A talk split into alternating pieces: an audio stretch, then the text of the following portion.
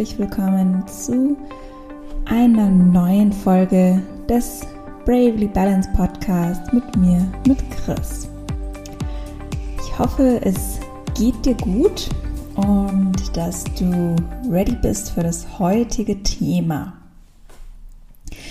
Die heutige Folge geht ähm, um das Thema, warum Geburtsvorbereitung für hochsensible Menschen noch wichtiger ist. Denn ja, starten wir einfach mal gleich rein. Du weißt vielleicht, dass ja, wir als hochsensible Menschen, ähm, speziell auch wenn du ein sehr starker Empath bist, dann verarbeiten wir Reize aus unserem Umfeld viel tiefer als neurotypische Menschen, also Menschen, die diese Hochsensibilität nicht haben, die als, ja, was man so schön, wie man so schön sagt, als normal gelten. Heißt aber für uns natürlich dann auch, dass wir schneller müde beziehungsweise schneller überwältigt sind ähm, von neuen Situationen oder ja einfach wenn speziell gerade ganz viele Reize um uns herum sind. Und da ist das Thema Geburt speziell als Erstgebärende ja natürlich ein super intensives und ja komplett neues Erlebnis. Etwas, was wir so annähernd wahrscheinlich noch nie erlebt haben. Und da kann es natürlich gut sein, dass das für uns als hochsensible Empathen super überwältigend ist. Und wenn ich jetzt hier von Geburtsvorbereitung rede, dann meine ich ähm, jetzt nicht unbedingt das typische Himbeerblättertee trinken oder die Dammmassage, das sind natürlich auch alles super toll, ähm, ist natürlich auch alles super toll für die Geburtsvorbereitung. Damit meine ich zum Beispiel, war, wie funktioniert mein Körper während der Geburt, was für Schmerzmanagementmöglichkeiten gibt es, was für Arten von Eingriffe gibt es, ähm, wie kann ich mich bewegen während der Geburt, wie kann ich meine Umgebung so gestalten, dass es sich für mich gut anfühlt? Was kommt nach der Geburt auf mich im Wochenbett ähm, auf mich zu? Also diese ganzen Dinge, dass wir uns quasi vorbereiten darauf, was uns während der Geburt und danach erwartet, damit uns dieses Ereignis Geburt idealerweise nicht traumatisiert, denn wenn du die Folge dir angehört hast zum Thema, warum äh, hochsensible Menschen öfter Traumen haben, dann weißt du, dass wir eben schneller dazu tendieren, auch bei sehr intensiven, extremen Erlebnissen daraus ein Trauma zu entwickeln. Und deshalb dachte ich mir, nehme ich jetzt diese Folge auf, damit wir uns als hochsensible Menschen da wirklich schon gut darauf vorbereiten können, damit uns, obwohl es eine komplett neue Situation sein wird, auf die wir nur bedingt Einfluss haben und die wir, ja, die wahrscheinlich trotzdem anders kommt, als wir es uns wünschen oder wollen, dass wir trotzdem bis zu einem gewissen Grad uns besser, ja, uns besser damit fühlen und uns das dann vielleicht nicht ganz so überwältigt, als es es würde, wenn wir uns jetzt gar nicht darauf vorbereiten würden. Und ja, warum ist also Geburtsvorbereitung jetzt so wichtig als hochsensible Person?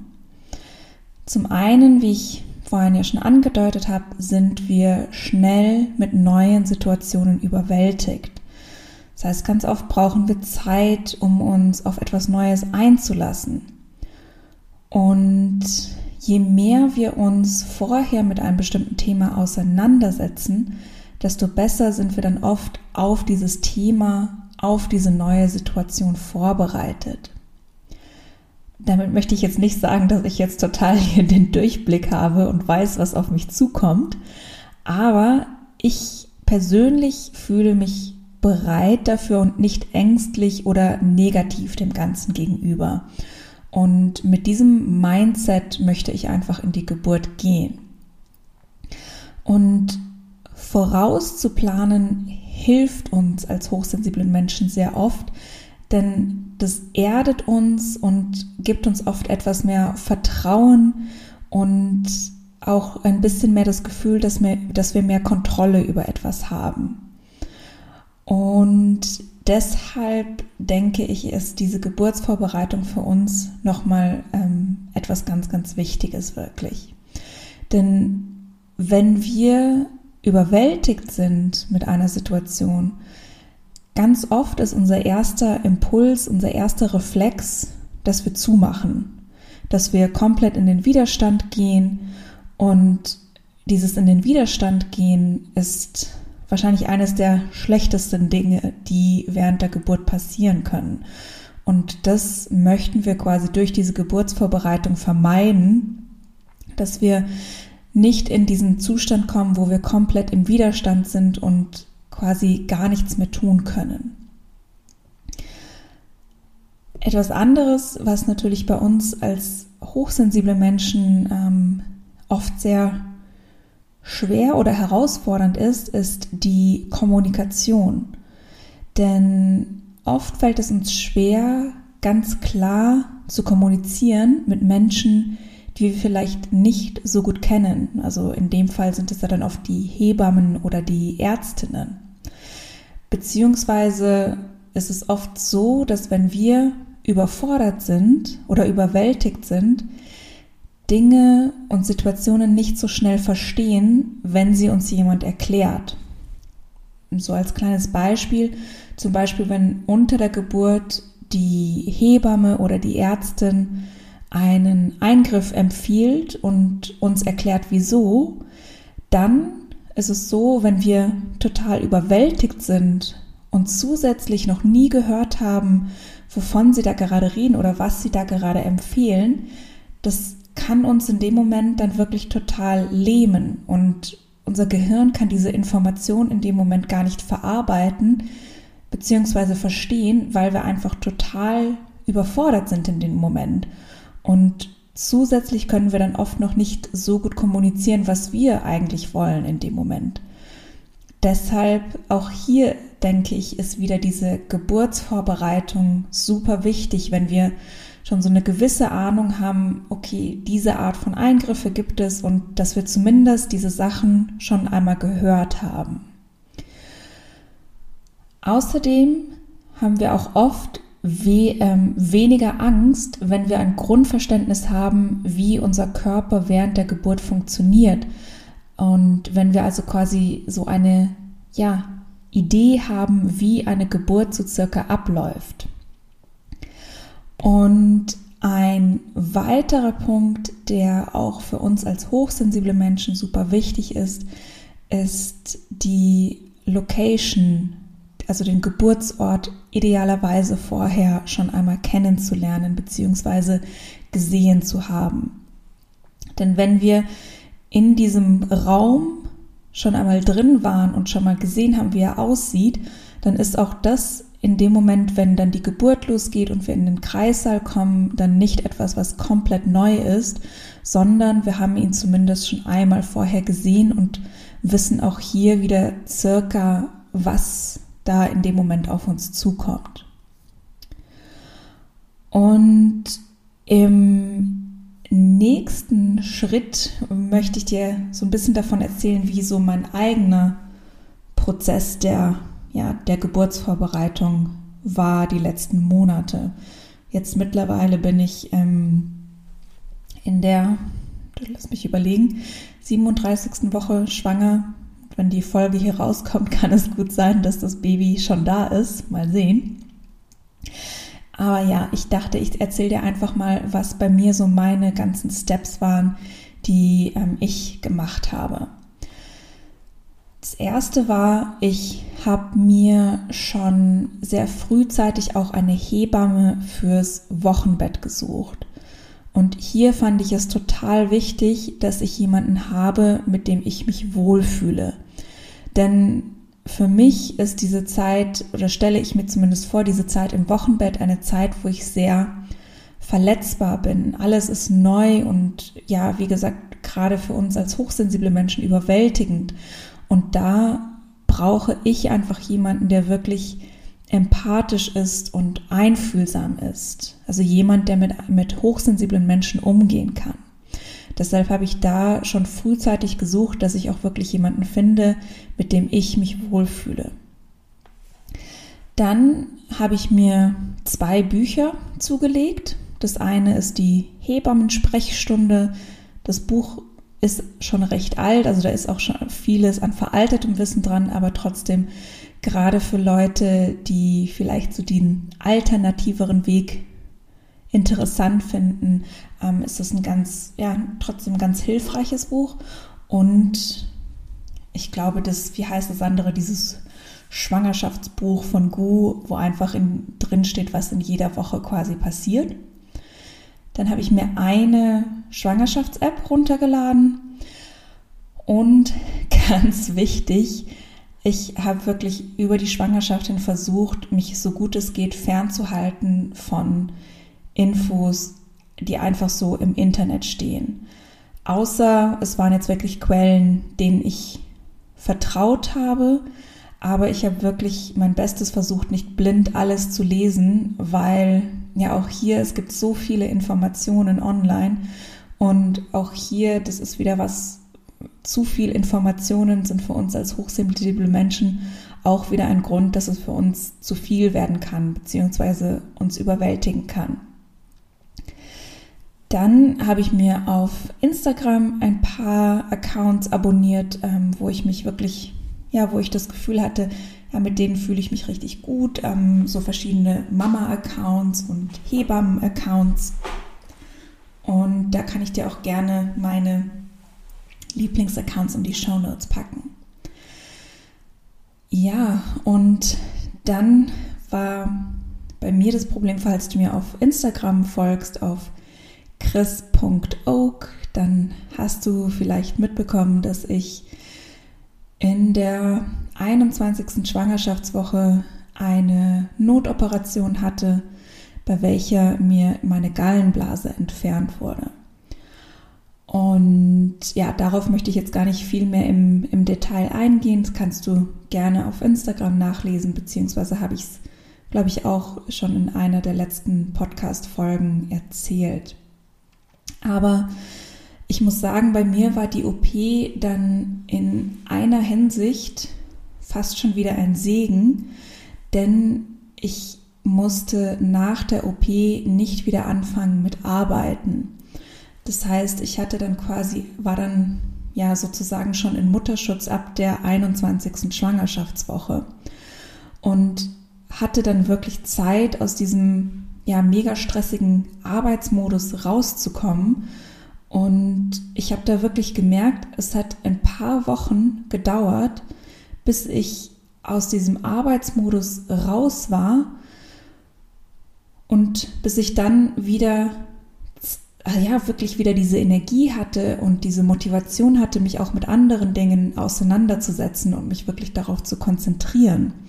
Denn das hatte ich während der Arbeit, als ich noch gearbeitet habe, die ganze Zeit überhaupt nicht. Ich war da so in diesem Arbeitsmodus drin und hatte gar keinen Raum, mich großartig auf die Schwangerschaft zu konzentrieren. Und ich muss da sagen, ganz ehrlich sagen, also sechs Wochen vor Geburt wäre für mich als hochsensible Person nicht genug gewesen, um mich darauf einzustellen, also um mich auf die Geburt vorzubereiten. Deshalb ja, bin ich da fast schon wieder dankbar jetzt für diese OP, weil sie mir jetzt ja die Möglichkeit gegeben hat, da viel mehr Zeit mir zu nehmen, um mich auf die Geburt vorzubereiten.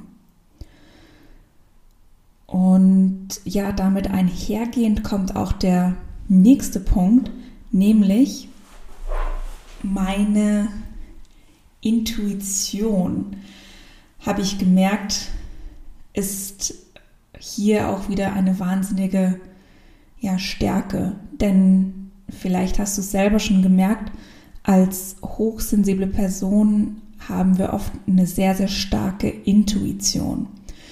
Denn als ich diese ähm, Gallenkolik hatte und ich hatte wirklich ja die schlimmsten Schmerzen meines Lebens, ähm, war der Notarzt da und ja meinte quasi so ein bisschen, ich übertreibe und die Schmerzen gehen eh gleich wieder weg.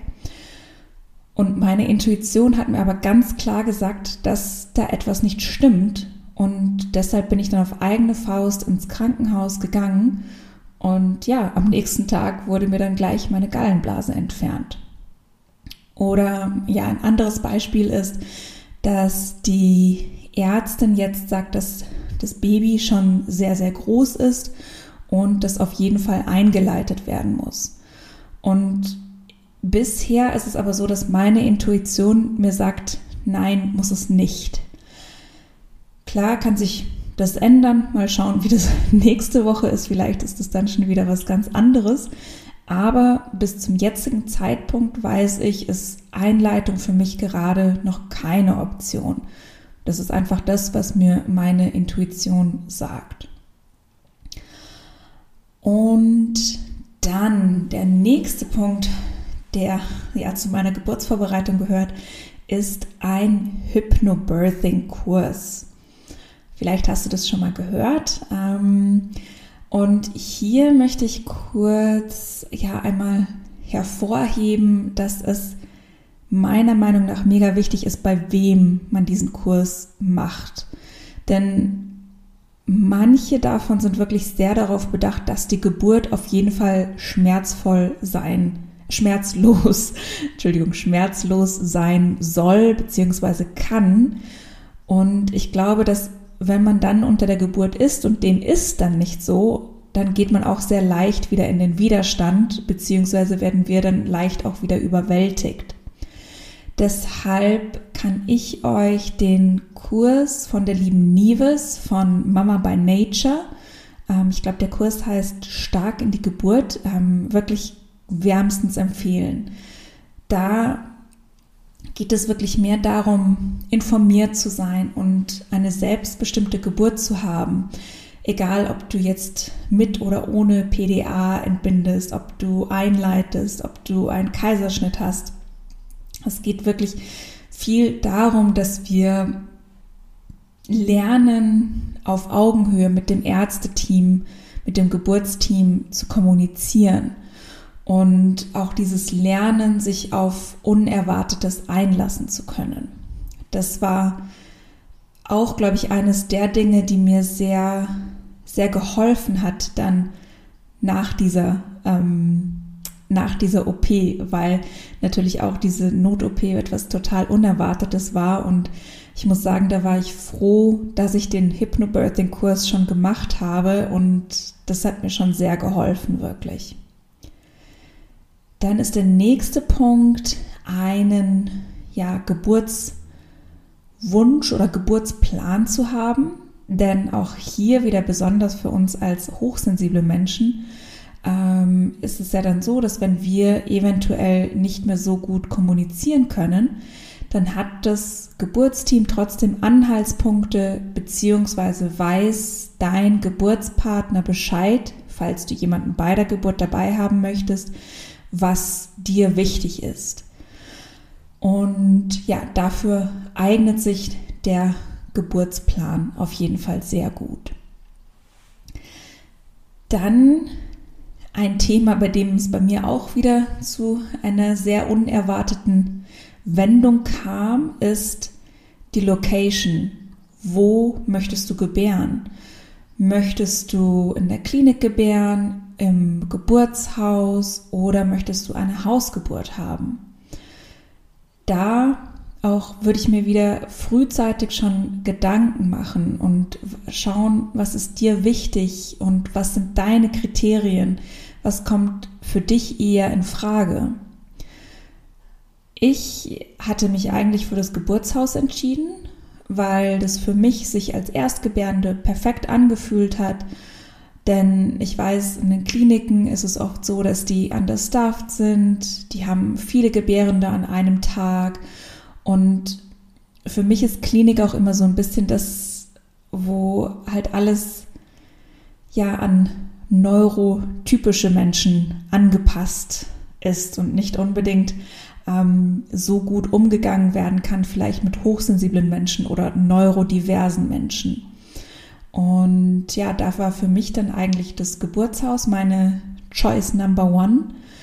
Und ähm, es hat mir auch wirklich total gut da gefallen. Äh, die Hebammen waren total nett und im Geburtshaus hat man dann, wie gesagt, eine Hebamme beziehungsweise zwei für sich ganz alleine und das ist einfach ein bisschen eine andere Energie. Ähm, alles ist vielleicht etwas, ich will nicht sagen Alternative, aber es gibt auch Eingriffe werden weniger schnell gemacht. Dafür hast du aber dann keinen Arzt dort. Also auch hier kommt es wieder sehr darauf an, was brauchst du, womit fühlst du dich, äh, womit fühlst du dich gut.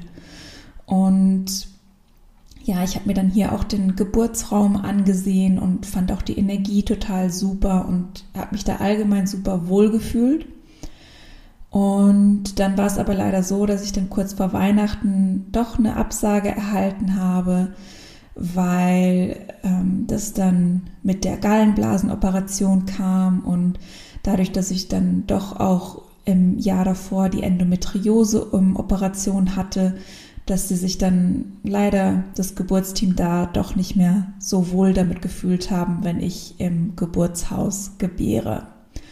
Äh, wie, wenn du mehr nochmal zu dem Thema auch wissen möchtest ähm, von Endometriose, dann hör dir auch gern die letzte Folge von, ich glaube, sie heißt von Endometriose zur Schwangerschaft an. Und ja, als ich diese Absage erhalten habe, war ich erstmal wahnsinnig enttäuscht und wütend. Aber auch hier habe ich dann gleich wieder gemerkt, das ist ja eigentlich die perfekte Situation, um zu üben, dass ich mich damit abfinden muss, wenn etwas nicht so geht, wie ich es will, damit ich mich dann auf etwas anderes wirklich auch ganz einlassen kann. Das heißt, ja, Geburtshaus kam dann doch nicht mehr in Frage und ja, das Einzige, was dann noch in Frage kam, war dann doch eine Klinikgeburt. Denn für eine Hausgeburt, ja, so spät in der Schwangerschaft findet man eh keine Hebamme mehr. Beziehungsweise weiß ich nicht, ob sie mich nehmen würden, wenn das Geburtshaus schon Nein gesagt hat.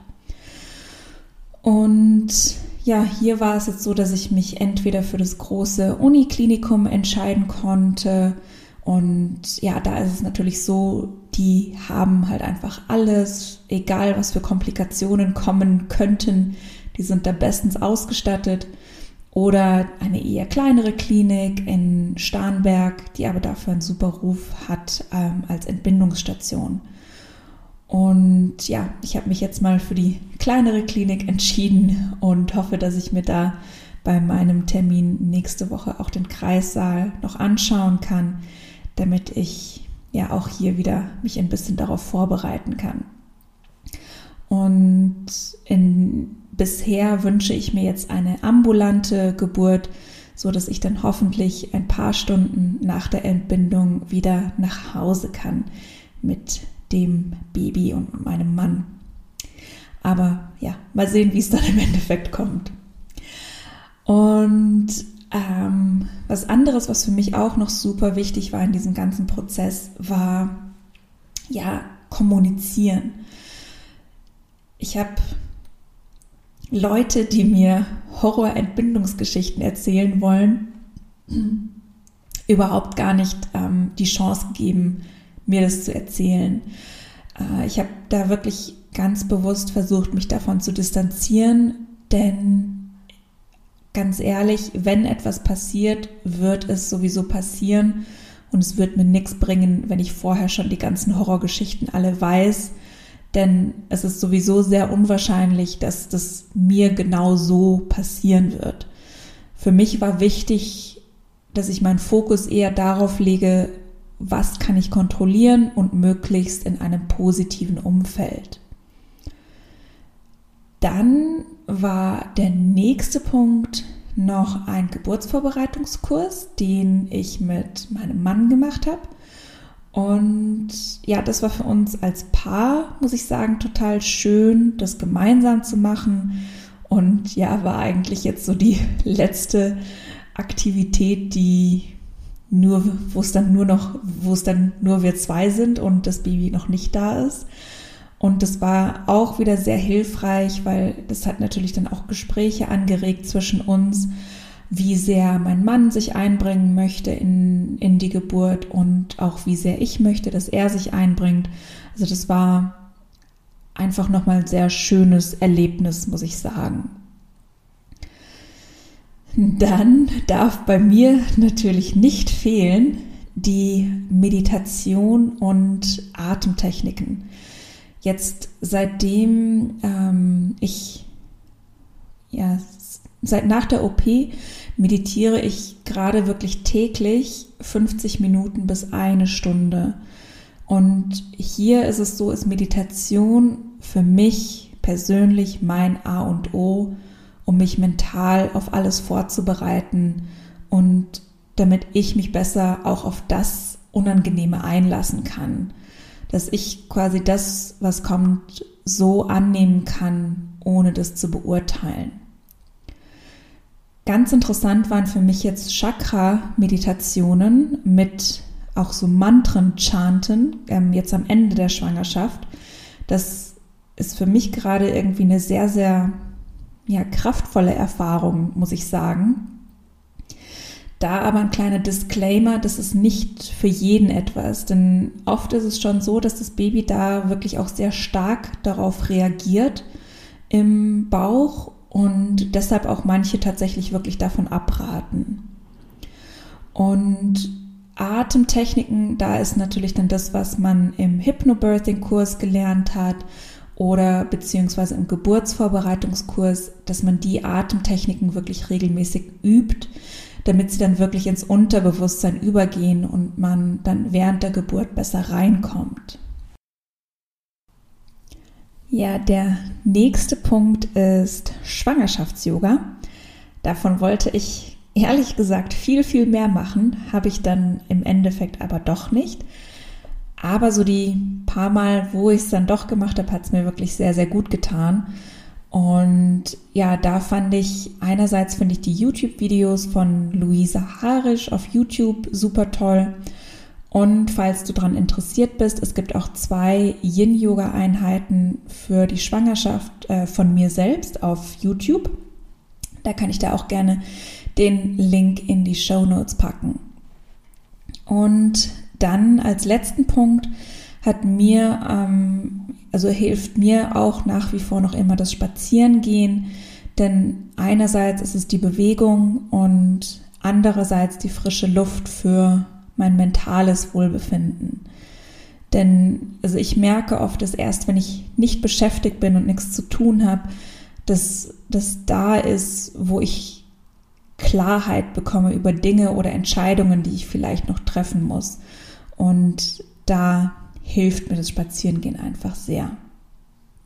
Ja, das war jetzt so ein bisschen mein eigener Prozess, um vielleicht noch mal kurz zusammenzufassen, was für uns als hochsensible Menschen wirklich wichtig ist, bevor wir die Episode, die Folge jetzt heute aufhören. Also sei dir bewusst, dass wir in neuen Situationen schneller überwältigt sind und deshalb Vorbereitung für uns das A und O ist, damit wir besser mit neuen Situationen umgehen können. Wir brauchen einfach die Zeit, um uns, um uns auf etwas Neues einzulassen und ja, da auch dir bewusst sein, dass vielleicht für dich sechs Wochen Mutterschutz nicht genug sein werden, um dich auf die Geburt vorzubereiten, dass du vielleicht ein bisschen mehr Zeit brauchst, um dich vorzubereiten.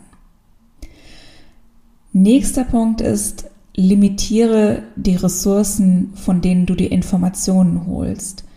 Fang nicht an, quer übers ganze Internet zu lesen und alles Mögliche einfach an Informationen aufzusaugen, versucht es wirklich zu limitieren auf eine Handvoll gute Instagram-Accounts, ein, zwei Bücher, einen guten Hypnobirthing oder Geburtsvorbereitungskurs, aber nicht dieses planlose im Internet lesen, denn das wird uns überwältigen, früher oder später.